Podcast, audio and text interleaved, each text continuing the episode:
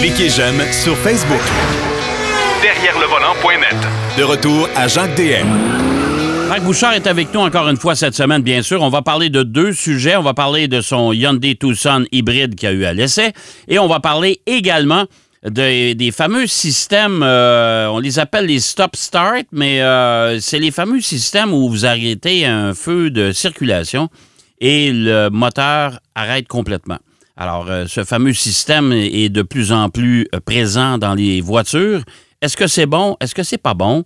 Euh, on va parler de tout ça. Salut, mon cher Marc. Salut, mon cher. Hyundai Tucson hybride, ça dit quoi? Ben, en fait, il faut aimer euh, ou- ou le genre de conduite hybride, ok, parce que c'est un véhicule, un petit VUS. hein, je sais à quel point tu apprécies les véhicules. Oui, oui, oui, oui, maniaque, maniaque, oui. Ah, oui. Vivement le retour, le retour des voitures.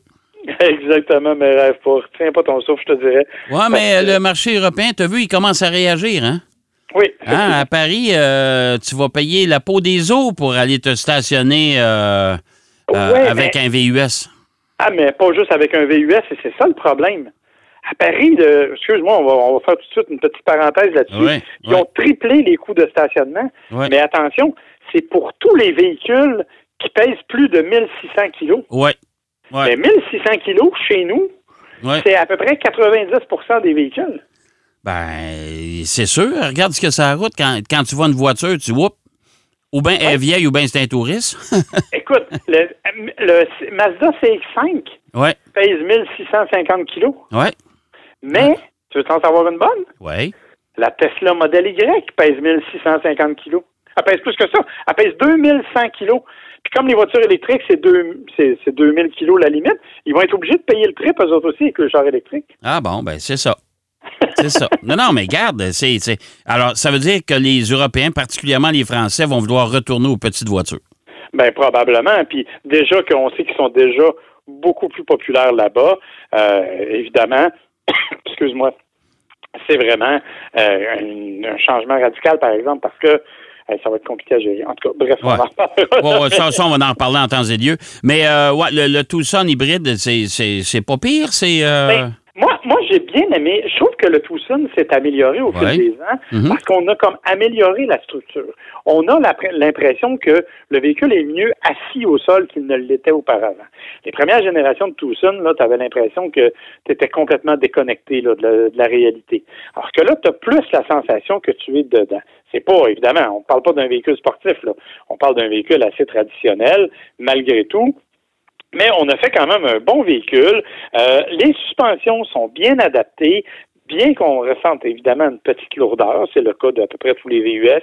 Euh, on est quand même dans un, un véhicule qui où le transfert de poids est assez contrôlé, où euh, vraiment Honnêtement, j'ai été surpris. Ça faisait longtemps que je n'avais pas conduit le Tucson euh, et j'ai trouvé que c'était vraiment quelque chose d'intéressant parce que il m'a étonné, je te dirais, par sa, sa dirais pas jusqu'à dire dynamisme de conduite, mais en tout cas par un minimum de sensations qu'on avait un peu perdu de vue du côté de Hyundai, euh, dans certains de ses VUS notamment. Ouais, puis, ça arrive souvent chez les constructeurs. Moi, je l'ai eu, le Tucson hybride que con- tu conduis actuellement. Euh, j'ai pas détesté, mais c'est vrai que c'est plus dynamique, au moins que la génération précédente. Oui, totalement. Puis, en fait, tout ça, c'est en partie dû, euh, bien sûr, à une motorisation électrique, là, euh, mais électrique, non, j'aime pas le mot électrique dans ce cas-ci, motorisation hybride, parce que, soyons francs, il y a une batterie de 1,5 kWh. Hein. Euh, C'est assez léger comme hybridation, ça. Exactement. On ne peut pas parler de véhicule Non. électrique. Mais Non. on est à 226 chevaux, 258 livres de couple avec le petit moteur 1.6 4 cylindres euh, turbo avec un moteur électrique supplémentaire. C'est une boîte automatique à 6 rapports, ce qui est une bonne nouvelle contrairement à d'autres qui sont à rapport fixe ou qui ont des espèces de CVT que l'on aime tellement. Ben, les CVT, ça, c'est en, en voie de disparition, je pense. Ouais, ben Ouais. oui, mais dans les versions électriques et dans les versions hybrides, c'est encore assez présent. Ouais. Euh, je suis content de voir qu'eux ont réussi à tasser ça. Hmm. J'ai fait une moyenne jusqu'à maintenant de 6,5 litres au 100 avec le véhicule. C'est quand même euh, plus que raisonnable. Ce qui est quand même plus que raisonnable. Hmm. Ce qui est intéressant cependant là-dessus, c'est vraiment le, le le rouage intégral. Parce que chez Hyundai, on travaille très, très fort sur ça. Euh, on a appelé le e-handling, le e-handling. Donc, c'est une espèce d'aide électrique, si tu veux, qui te permet d'améliorer euh, la conduite, même quand c'est conduit de façon un peu plus dynamique. Tu sais, il va, par exemple, appliquer les freins en avant aux roues intérieures quand tu rentres dans une courbe. Il va, tu sais, il va travailler beaucoup plus à, moduler les freinages et les accélérations de façon à te permettre une entrée en virage plus dynamique et plus assis. C'est vraiment euh, intéressant parce que c'est quelque chose quand même là qui te permet justement d'apprécier le, le, fait que ben on a un VUS qui est plus dynamique à conduire, qui est plus enthousiasmant à conduire que le traditionnel VUS un peu plat. Oh, oui, parce que les VUS, écoute, pourquoi j'aime pas ça, c'est que je trouve pas ça plus utile euh, si tu veux, qu'un qu'une familiale. Puis en plus, euh, moi, en tout cas, je viens pas tout trempe quand je conduis ça. Là. Non, non, moi non plus. Hein? Regarde, là, le seul temps où je viens trempe, c'est quand je viens en maudit parce que je trouve ça trop plat. c'est vraiment pas un véhicule, effectivement, euh, qui, attire les, les, les, passions. En revanche, dans le cas du Tucson, comme je te dis, ce côté-là est bien fait. L'intérieur aussi est assez bien fait. On le sait chez Hyundai, chez les Coréens en général, on travaille fort à avoir des habitats qui sont faciles d'utilisation, qui sont euh, assez conviviaux, assez ergonomiques, avec le système d'infodivertissement qui est facile à utiliser, euh, Android Auto, Apple CarPlay sans fil, ce qui est une bonne nouvelle aussi. Euh, donc, on, a vraiment une technologie intéressante, plus toutes les technologies de sécurité que l'on connaît du côté de Hyundai. Donc, de ce point de vue-là, c'est quand même très, très, très, très bien. Euh, c'est quand même un véhicule qui, sans être ultra spacieux, ben, il y a quand même 1200 litres d'espace dans la, valise. Oui, ça, c'est respectable. Ouais. c'est plus que largement suffisant pour transporter mon épicerie. Là. Je veux dire, c'est, oh. Fait que c'est, c'est vraiment quelque chose de bien. Et là où ça me fait bien rire, c'est qu'on nous dit qu'on peut remorquer 2000 livres. Ce qui n'est pas faux, en fait. Euh, sauf que pour remorquer 2000 livres, il faut que ta remorque soit munie de frein. Parce que si ta remorque n'est pas munie de frein. Ouais, mais là, tu sais, 2000 livres, là, c'est une très petite remorque. Ben oui. Des petites, petites remorques comme ça, il n'y a pas de frein là-dessus, là. Non. Mais c'est 2000 livres avec remorque freinée. C'est les caractéristiques que Hyundai nous, nous lance pour le Hyundai tout ça. Ouais, C'est juste pour inscrire ce, ce, ce, chiffre-là à la fiche technique.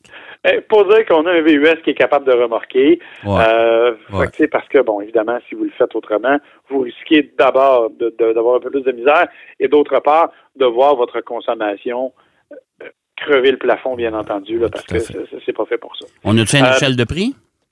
Euh, ouais, ben en fait, euh, moi j'ai la version N-Line, hein, version N-Line qui vaut à peu près 42 000 ce qui est quand même pas si mal au niveau de, de, du prix, mais c'est le milieu de gamme, si tu veux. On, a une entrée de gamme qui est à peu près à 39 000, quelque chose comme ça.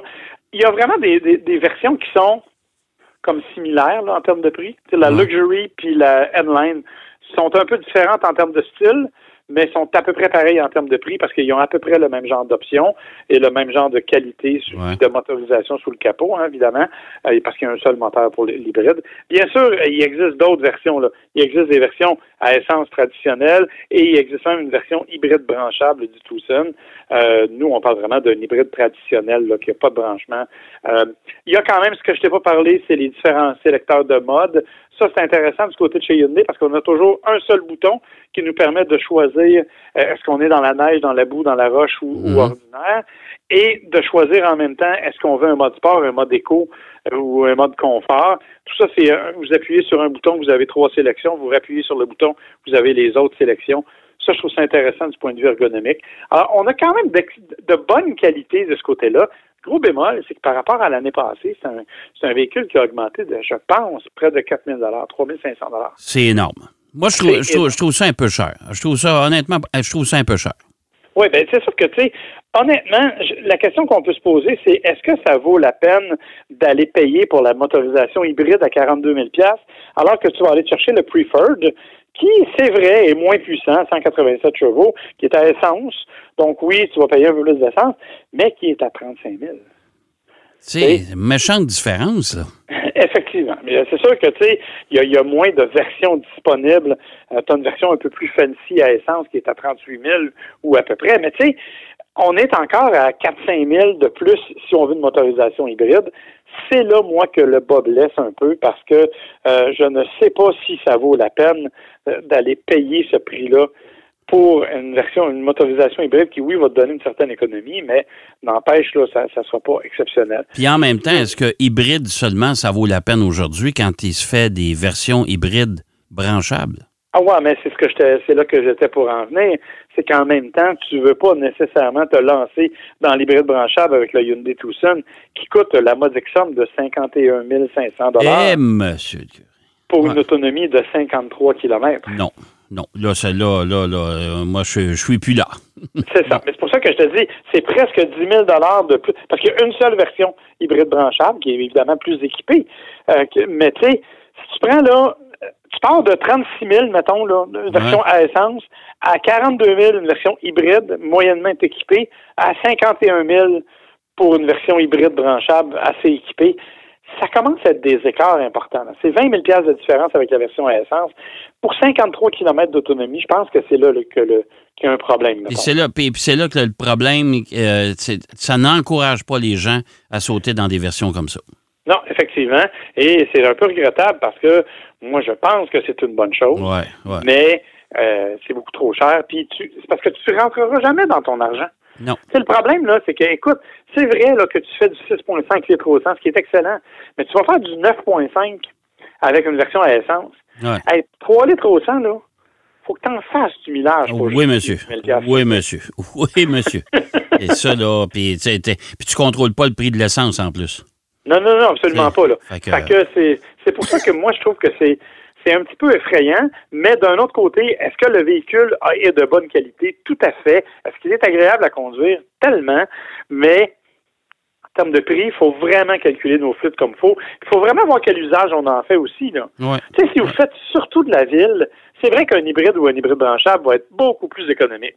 Si vous faites surtout de l'autoroute, là, la différence va être assez minime parce que sur autoroute, euh, ben, moteur électrique, il roule pas très, il, roule très peu. Et votre moteur à essence, il force pas. Fait que vous allez économiser quand même. Exactement.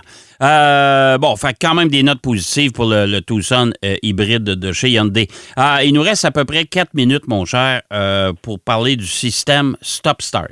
Oui. Tout ça a commencé, en fait, par une manchette qu'on a vue au cours des derniers jours où on nous disait que la ville d'Outremont euh, vient de décréter qu'un véhicule ne pouvait laisser rouler son moteur plus que 10 secondes quand il est à l'arrêt. Ouais. évidemment, j'ose espérer, j'ai pas lu le règlement en détail, j'ose espérer que ça veut dire quand tu es à l'arrêt dans une cour de dépanneur, pas quand tu es à l'arrêt sur un feu Ben, ça, j'espère, parce que là, les pauvres, les corps de police ne fourniront pas, là. Non, hein? c'est ça. Il va y avoir des chronomètres partout dans leurs mains. Mais, euh, quoi que c'est une bonne façon de remplir les coffres d'une municipalité. oui, oui, c'est une taxe dérivée. Oui. Mais, euh, évidemment, ça m'a fait penser que euh, dans d'autres municipalités, on parle de trois minutes. En tout cas, moi où je demeure, c'est trois minutes. Euh, mais il y a toujours, quand on arrête au feu rouge, la possibilité d'arrêter ton moteur. Et là, il y a des gens qui optent pour les méthodes traditionnelles, c'est-à-dire qui, bon, ils laissent rouler le moteur, hein, ça c'est la méthode la plus facile. Mhm. Il y a la méthode traditionnelle de dire, ben, je vais éteindre mon moteur, je vais mettre une note, je vais éteindre le moteur. Puis il y en a d'autres qui ont le système stop-start qui est intégré dans la plupart des nouveaux véhicules. Euh, écoute, on ne rentrera pas dans les détails techniques. Juste vous dire que le stop-start, il y a comme quatre sortes de stop-start selon le véhicule que vous possédez. Euh, il y en a qui ont des moteurs électriques, il y en a qui sont branchés sur l'alternateur. Bon, chacun a ses, technologies. Ce qui est important de savoir, et les questions qu'on a tout le temps, c'est est-ce que ça vaut la peine et est-ce que ça magane la voiture? Ouais. La réponse, c'est oui, ça vaut la peine en partie si vous êtes très, très patient et que vous comptez les sous. Et non, ça ne m'agade pas la voiture. Parce qu'il y a une étude qui a été faite. OK? D'abord, il faut savoir que le système stop-start, peu importe la version, utilise des pièces renforcées. Ton démarreur traditionnel, il est fait pour 100 000 démarrages, à peu près. OK. Les systèmes stop-start sont faits pour 300 000 démarrages. Bon. Déjà en partant, c'est une nette amélioration. Une nette amélioration, et ça veut dire qu'il n'y aura pas d'usure prématurée sur tes pièces parce que c'est conçu pour ça. Après ça, on dit, écoute, c'est fait pour euh, sauver le carburant. Évidemment, là, il y a une différence euh, assez minime, je te dirais, parce qu'on a fait un calcul. On dit que en moyenne, à 300 jours par année, disons qu'on arrête 10 minutes par jour. OK? À peu près le moteur. La consommation, c'est en moyenne un litre à l'heure quand on est à l'arrêt. OK. Ça veut dire que c'est 50 litres de carburant par année que tu, que tu peux économiser avec un système stop-start. Ouais. Fait que c'est ouais, c'est un petit peu en bas de 100 pièces. C'est ça. Un petit peu en bas de 100 pièces. Ça, c'est si tu as le système le plus performant. Si cependant, euh, tu décides de l'arrêter toi-même, tu vas quand même sauver à peu près une dizaine de litres parce que euh, tu nécessites plus d'énergie quand tu le fais manuellement. Donc, tu vas quand même sauver une dizaine de litres, mais euh, c'est quand même possible de, faire, de, le faire toi-même. Sauf qu'il faut se poser la question, quel est le vrai intérêt de ça? Parce que là, écoute, on parle là d'infimes, de, secondes, puis de, de, de, de, de, fractions de litres à toutes les fois. Là. Parce que, tu sais, quand tu arrêtes un feu rouge, quand tu arrêtes une minute ou deux, euh, c'est pas très long. Puis si tu consommes un litre à l'heure, tu es capable de diviser comme moi. c'est un soixantième de litre que tu Oh, c'est ça, exact. Mais, euh, mais en même temps, je pense que ça a été conçu pour euh, les émissions de GES aussi. Là. C'est exactement là où je m'en allais. C'est que ce qu'il faut comprendre, cependant, c'est que ça diminue de 10 les gaz à effet de serre. Et c'est là le vrai avantage du Stop Start. C'est pas sur l'économie de carburant, c'est vraiment sur les émissions polluantes, parce que la façon dont le système fonctionne, il consomme moins et il émet moins de système euh, de, de GES au démarrage que quand tu démarres ta voiture toi-même. la réponse, oui, utiliser Stop Start, c'est fatigant dans le trafic, mais c'est effectivement un système qui est très efficace et qui fonctionne très bien. Bon, ben écoute, on a une bonne idée, puis je suis convaincu que les gens sont un petit peu plus vendus à ce genre de système-là. Hey, mon cher Max, c'est déjà tout? Et puis, on se donne rendez-vous la semaine prochaine, bien sûr. On va, euh, on va parler, euh, on va enregistrer très tôt parce qu'on sera du côté de Toronto la semaine prochaine au Salon de l'Auto. Alors, euh, on va enregistrer très tôt la semaine prochaine pour, pour une autre émission de Derrière le volant. Ben, écoute, ça me fera plaisir. En plus, on fait la route ensemble vers Toronto. On aura plein de choses à dire, je suis sûr. Et je te défends de chanter. Merci, mon cher Marc. Merci, bonne semaine. Bonne semaine. Marc Bouchard qui nous parlait du Hyundai Tucson hybride et qui nous parlait également des fameux systèmes stop-start qu'on retrouve dans les véhicules euh, de plus en plus. J'espère que l'émission vous a plu. C'est déjà tout. Ben oui, mais je vous donne rendez-vous encore une fois la semaine prochaine. Même, même heure, même poste plutôt.